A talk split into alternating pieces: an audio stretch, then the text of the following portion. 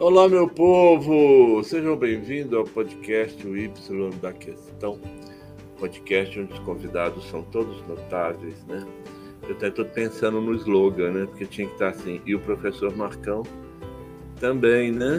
O professor Marcão não, mas aí fica né, a piada. Então estamos procurando ainda.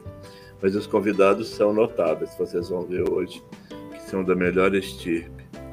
Hoje nós vamos discutir o empreendedorismo em tempos difíceis. Vamos falar em tempos de crise, porque o Brasil passa por crise tem uns 40 anos sem interrupção, né?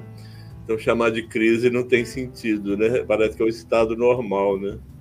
E aí nós vamos receber aqui hoje o Mauro Stock, a Betty Dabkiewicz.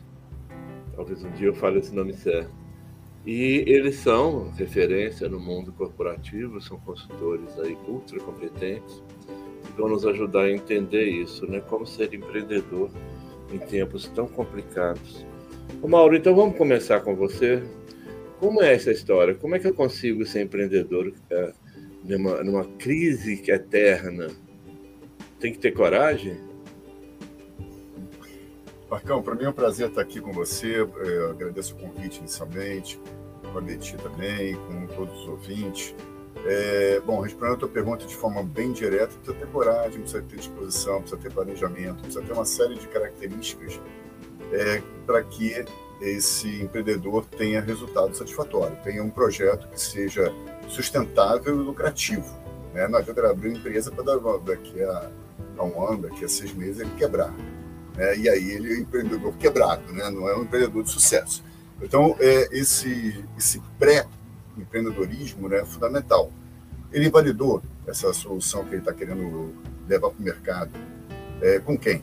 Validou realmente com uma persona que é, ou pessoas que são o público direto dele, indireto dele? Como é que está o mercado, a concorrência, por exemplo? Então tem uma série de fatores que precisam ser avaliados antes de colocar esse projeto realmente é, na rua. E aí vem outro ponto também que é importante. Temos que desmistificar, de uma vez por todas, o que, que é empreender. Né? Esse é o primeiro ponto. Né? O que é empreender? É, esse é o grande, a, a, grande pergunta. A grande pergunta é o que, que é empreender? Né? Porque antigamente a gente falava que empreender era abrir um negócio próprio, físico, porque não existia ainda a internet, não existia né, essa facilidade que hoje a gente, a gente tem essas ferramentas todas uma, uma loja, por exemplo, que a gente pagava uma enormidade né, para aquele ponto, para aqueles produtos, para tudo aquilo. É, e quanto custava isso? Só que quem podia empreender, na realidade, era alguém com dinheiro, né, ou depois de uma certa faixa etária, quando recebeu né, o fundo de garantia, alguma coisa que podia né, é, bancar né, aquele custo todo. O filho de pai rico, né? Exato, né? Então, é, ou o pai bancava também, né?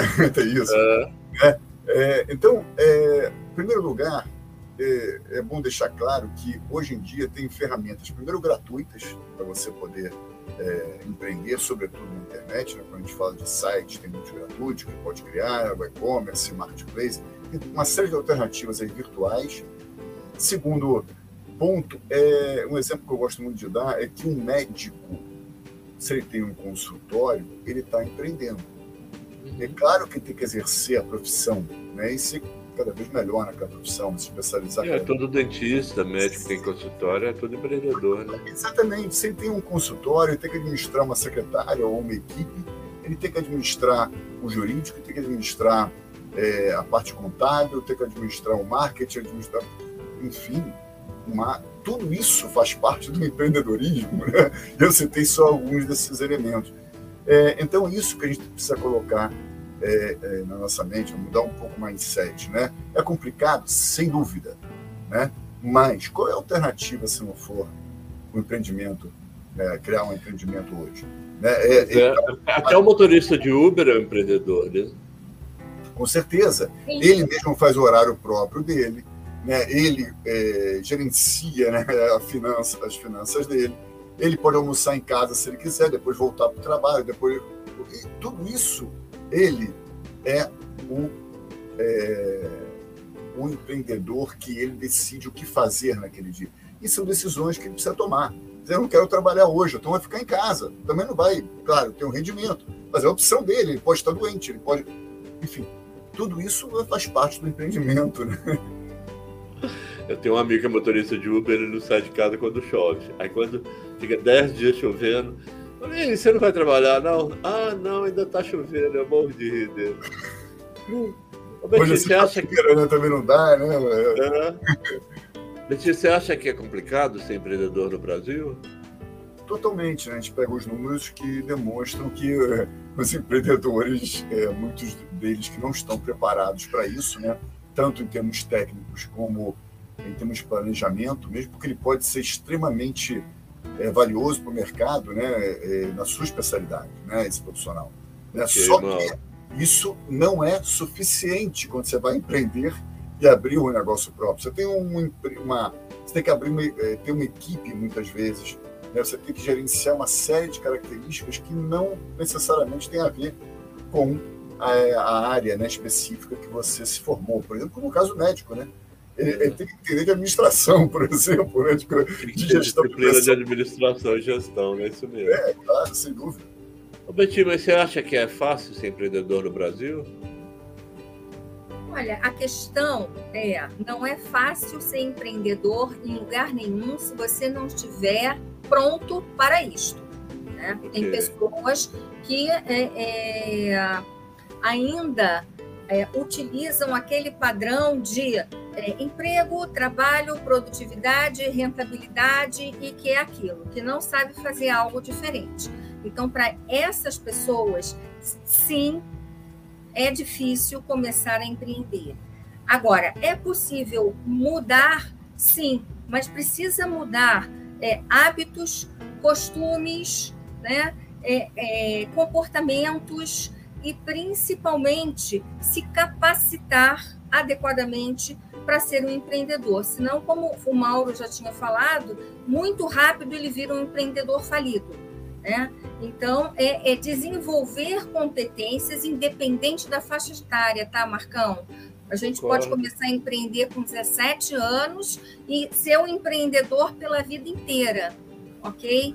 Mas a cada momento buscar é, iniciativas que sejam inovadoras, trazer produtos e serviços que sejam diferenciados com um custo diferenciado, trazendo benefícios melhores e, principalmente, também criar novas novas soluções. O que, que o mercado está precisando?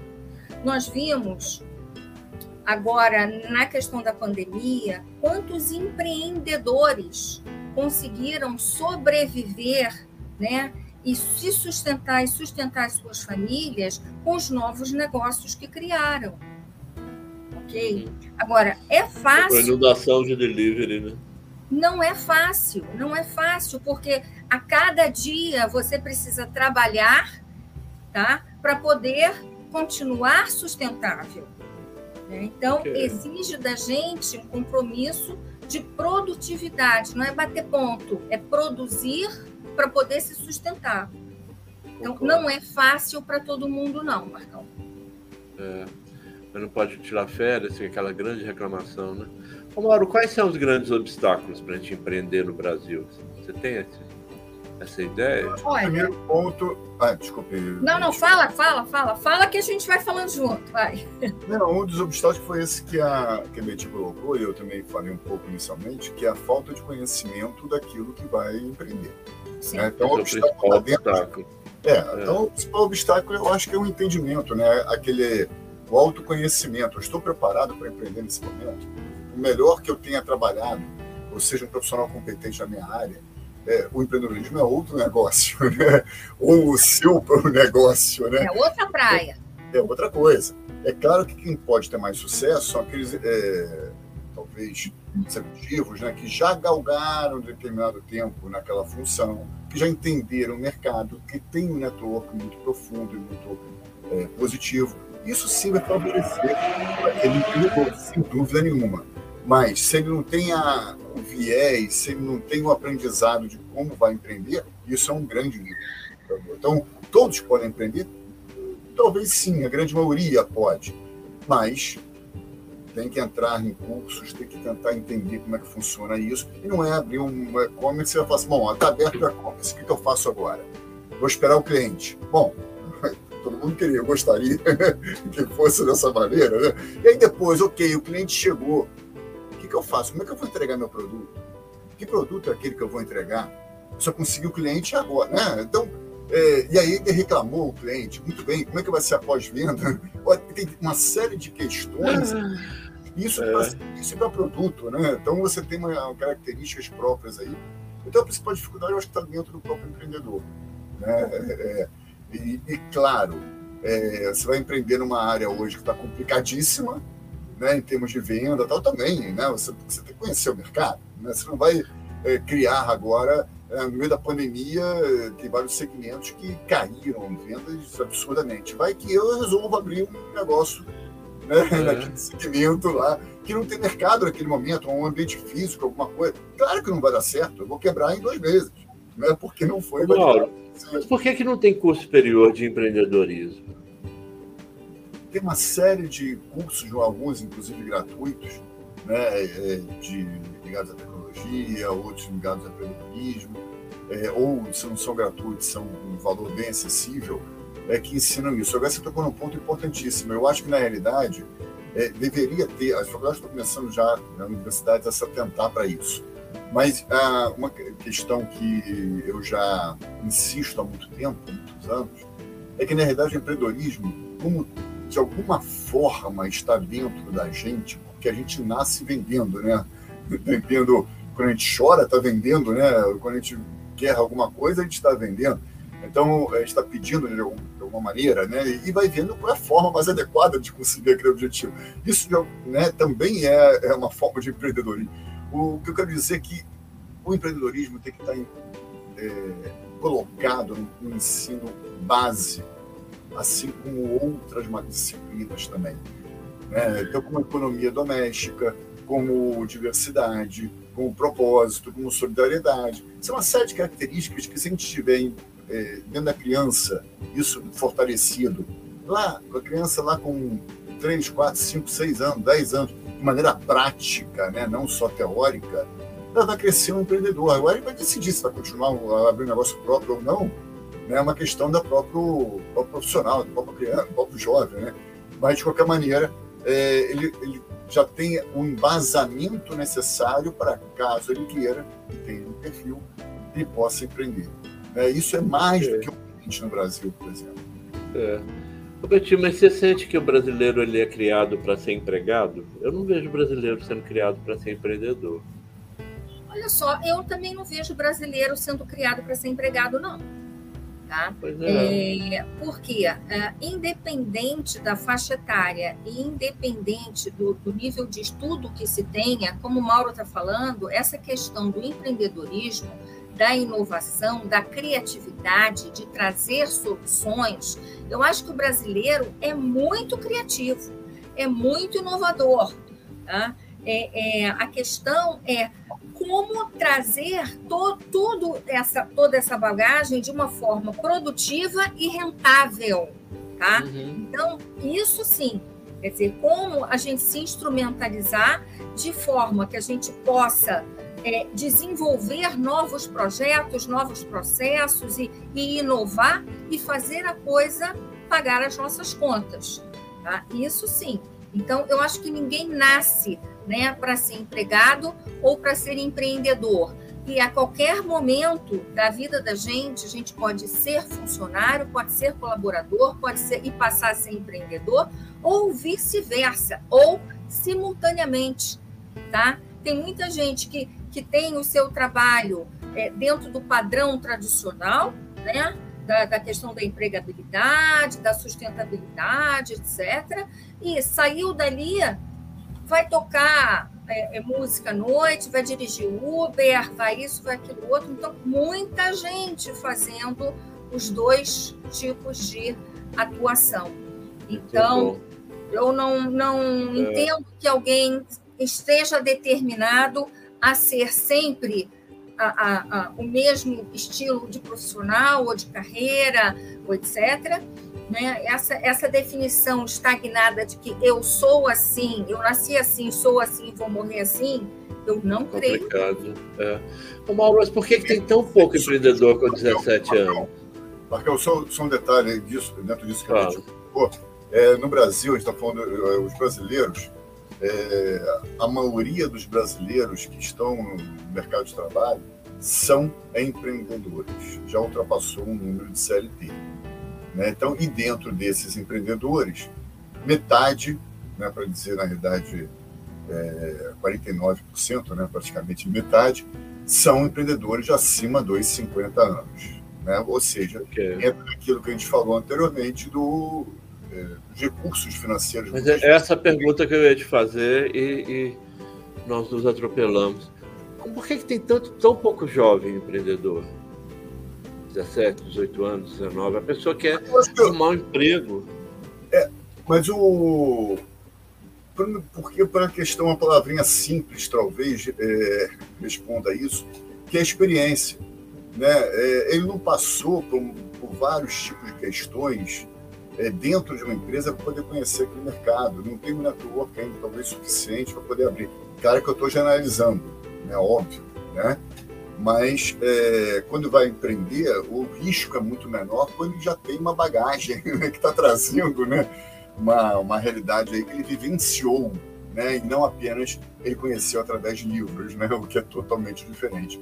É quando a gente fala de um mais velho, é, a gente viveu num mundo, né, quem tem mais de 50 anos, por exemplo, viveu num mundo em que não tinha internet, né, é. não tinha computador. Né, eu comecei no jornalismo com máquina de escrever, manual, né, então olha o que a gente está falando, né? Olha o aprendizado né, que a gente teve naquele momento. A gente vivenciou uma época em que a inflação chegou a ser de, mil, de 3 mil por cento ao ano.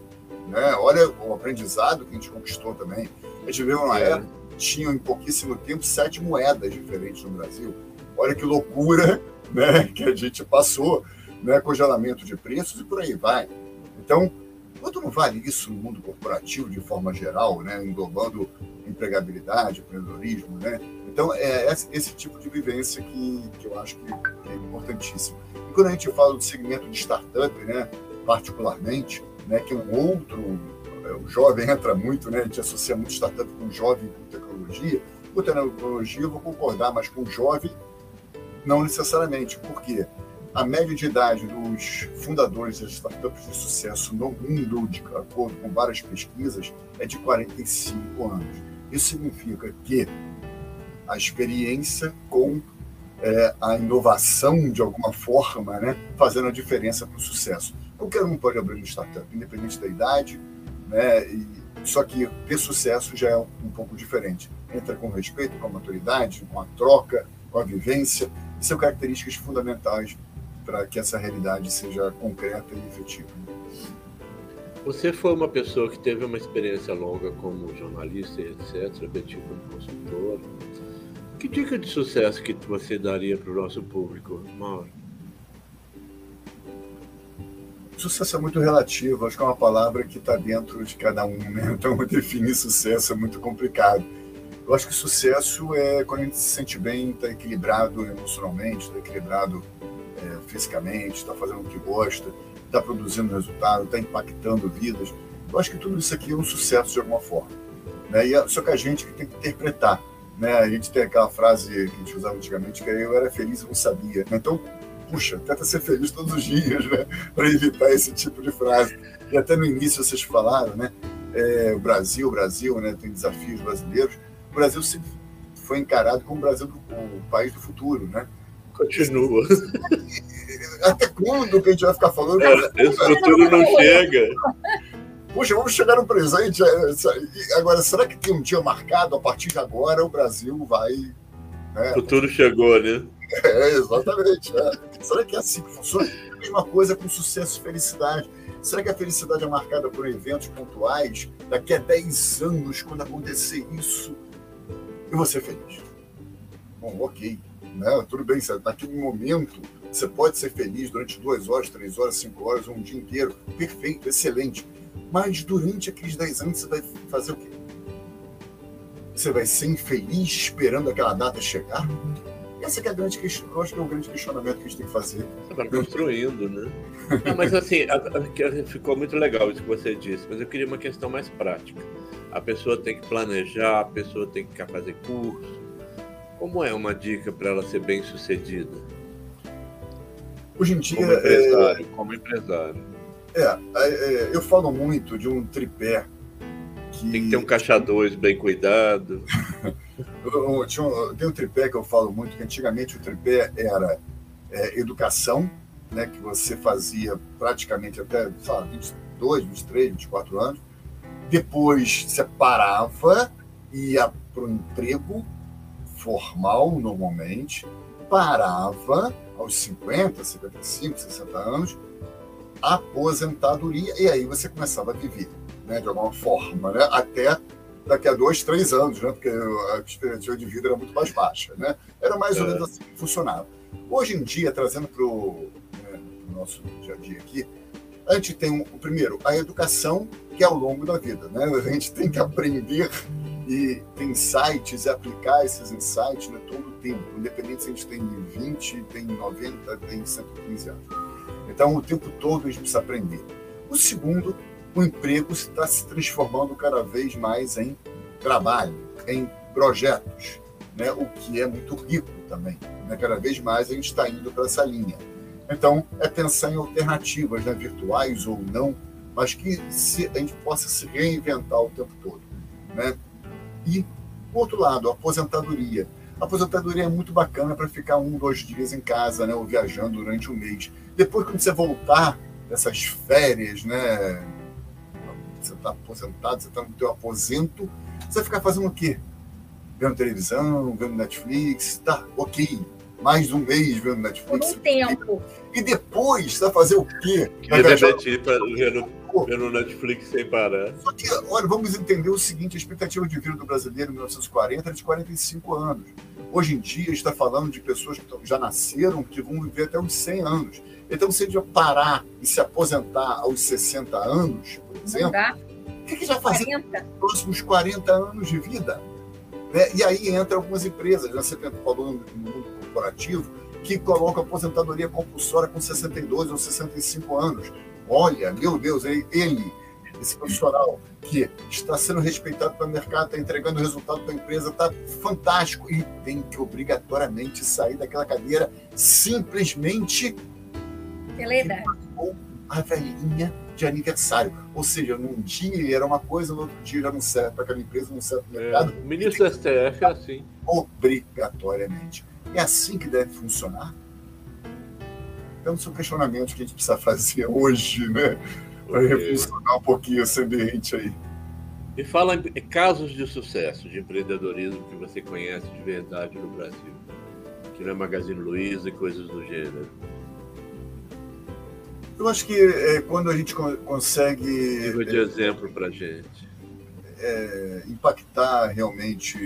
É, é, eu não gosto de, de falar nomes, né? Porque são nomes às vezes que estão na mídia, né? Estão projetados, né? Então são nomes famosos. Mas às vezes a gente pode ter um, um vizinho, pode ter uma pessoa que, que a gente admira, então, que está super feliz com, a, com aquele negócio que foi criado algum tempo atrás. Eu acho que a felicidade é exatamente isso a gente não sabe quantos são felizes. Né? Agora, a gente, o que a gente vê na mídia é aquele, aquele estereótipo, né? Aquela pessoa que começou ou não do zero, construiu um negócio, pronto, está na mídia, e agora é sucesso. Será que é sucesso mesmo? Será que viver como aquela pessoa, aquele, aquele empreendedor vive, é adequado para todo mundo? Todos gostariam de estar no lugar daquele profissional? Não pegar, sei lá, é, Bill Gates, pessoas mundiais, vamos falar aquilo, o Luiz Trajano que você mencionou, será que a gente gostaria de estar no lugar deles, com todo o dinheiro, às vezes, que eles têm? Não sei. Alguns sim, talvez outros não. Né? É, alguns é, é com o poder que eles têm, ou, ou com a, a pressão que eles têm diariamente, né? eles estão vivendo plenamente, eles podem sair na rua tranquilamente, eles podem ir no cinema, eles podem frequentar é, lugares que eles queiram assim de maneira natural, tranquila? Não sei. Então, o que eu quero passar é que essa felicidade ou esse sucesso é relativo para cada um deles. Né? A gente pode pegar o dinheiro, maravilha, ganhei na loteria hoje, vou fazer o que eu quiser com o dinheiro, e ótimo, vou abrir um negócio daqui a 10 anos, e beleza, porque eu estou com o dinheiro guardado. É outra, é outra questão. Né? Eu faço o que eu quero com aquilo. Mas eu preciso viver. Né? Viver plenamente. Eu acho que é isso que é, o, que é a questão principal. Betty, você é um caso de sucesso de empreendedorismo? Sou. Eu me considero. Por quê? É, eu sou uma pessoa que, uh, desde os 17 anos, como você já me conhece, né, que eu sou educadora raiz. Né? Eu me, me auto-intitulo educadora raiz. Eu entendo que isso é uma missão para mim, é um trabalho é, é, de autorrealização. Né? É, a minha vida inteira, uh, vamos dizer, eu escolhi me capacitar, me qualificar para poder auxiliar no desenvolvimento de outras pessoas, para que as outras pessoas também pudessem alcançar os seus objetivos e a sua realização e seus propósitos. Então, uh, ah, eu sou milionária, nada disso. Eu trabalho dia a dia, eu me realizo dia a dia. Tem dias que eu trabalho 12 horas, mas é aquela quando eu vou deitar, é aquela sensação do yes, foi muito legal, né? Que bom que eu estive com essas pessoas, que elas tiveram insights, que elas modificaram as suas formas de pensar e de agir. Então, eu posso dizer, eu me sinto uma mulher realizada, eu me sinto feliz, né? É, por quê? Pela oportunidade que eu mesma crio para mim, tá? De poder lidar com tantas pessoas diversas, né? de aprender também com os meus erros, porque todo empreendedor, né, às vezes, leva um caos. Tá? Por, por melhor que, é, é, que você tenha um planejamento, que tenha uma estratégia, que tenha isso, não depende, o teu sucesso, de repente, não depende só de você, depende de outras pessoas que estão junto com você também né? Que no meio do caminho a coisa pode desandar. Então, é, é, eu sou uma pessoa que agradeço pelo processo de aprendizagem, né? Pelos erros e pelos acertos, né? E eu vou continuar. Enquanto eu puder, eu vou continuar. Betinha, você tocou em dois, duas questões aí, né, de várias formas diferentes, que é exatamente aquilo que eu, que eu tentei transmitir antes. São Sim. duas palavrinhas mágicas aí. Uma é se auto-superar, né? quando você percebe que todos os dias você está sendo uma pessoa, um profissional melhor, é melhor. é fantástico isso. Né? Então, é trazer felicidade para o nosso dia a dia. Isso. É, essa aqui é, é, eu acho que é a primeira questão. E, e a outra é você conseguir impactar, como você falou, outras pessoas. Né? Pode ser pode ser em grupo, não importa. É quando a gente percebe que o que você conseguiu, né, no teu caso, né, transmitir para os outros e aqueles outros realmente conseguiram ter um insight novo, se transformarem lá dentro, ou mudarem o mindset, ou, ou crescerem de alguma maneira, né, ou tudo isso junto misturado, isso traz uma felicidade incrível, né? Você estava é, num ponto e passou para um outro, né? Conseguiu fazer com que aquele profissional é, fosse é, evoluísse, né, de uma maneira extremamente positiva. E isso traz uma, uma felicidade incrível, né? Por isso que eu falei, o sucesso é isso. É relativo. Para mim, o meu sucesso é quando você tem sucesso, né? Então, se é, é, eu estou com o Marcão, eu estou com o Mauro, eu estou com outras pessoas, em parceria com outras pessoas, o meu sucesso é o seu sucesso, é o sucesso do Marcão, é o sucesso das pessoas com quem a gente está junto, com quem a gente está investindo tempo, com quem a gente está aprendendo, né? E, e, com quem a gente também pode ensinar um pouquinho alguma coisa, né? Compartilhar é, é muito importante, é muito importante. Claro. Pois é. E outro, outro aspecto importante também que está muito associado com felicidade é a sociabilização, como você falou agora, né? Quer dizer, quando você consegue sociabilizar, quando você consegue trocar com o outro, seja profissionalmente ou seja pessoalmente, o todo se enriquece. Né? Então, isso é, é extremamente válido, né? Esse relacionamento está comprovado cientificamente, né? Que faz uma diferença incrível. Né? Ô Mauro, mas não tem como eu não, eu não te contrapor. Nem você, nem Betinho. Vocês estão falando com, com uma.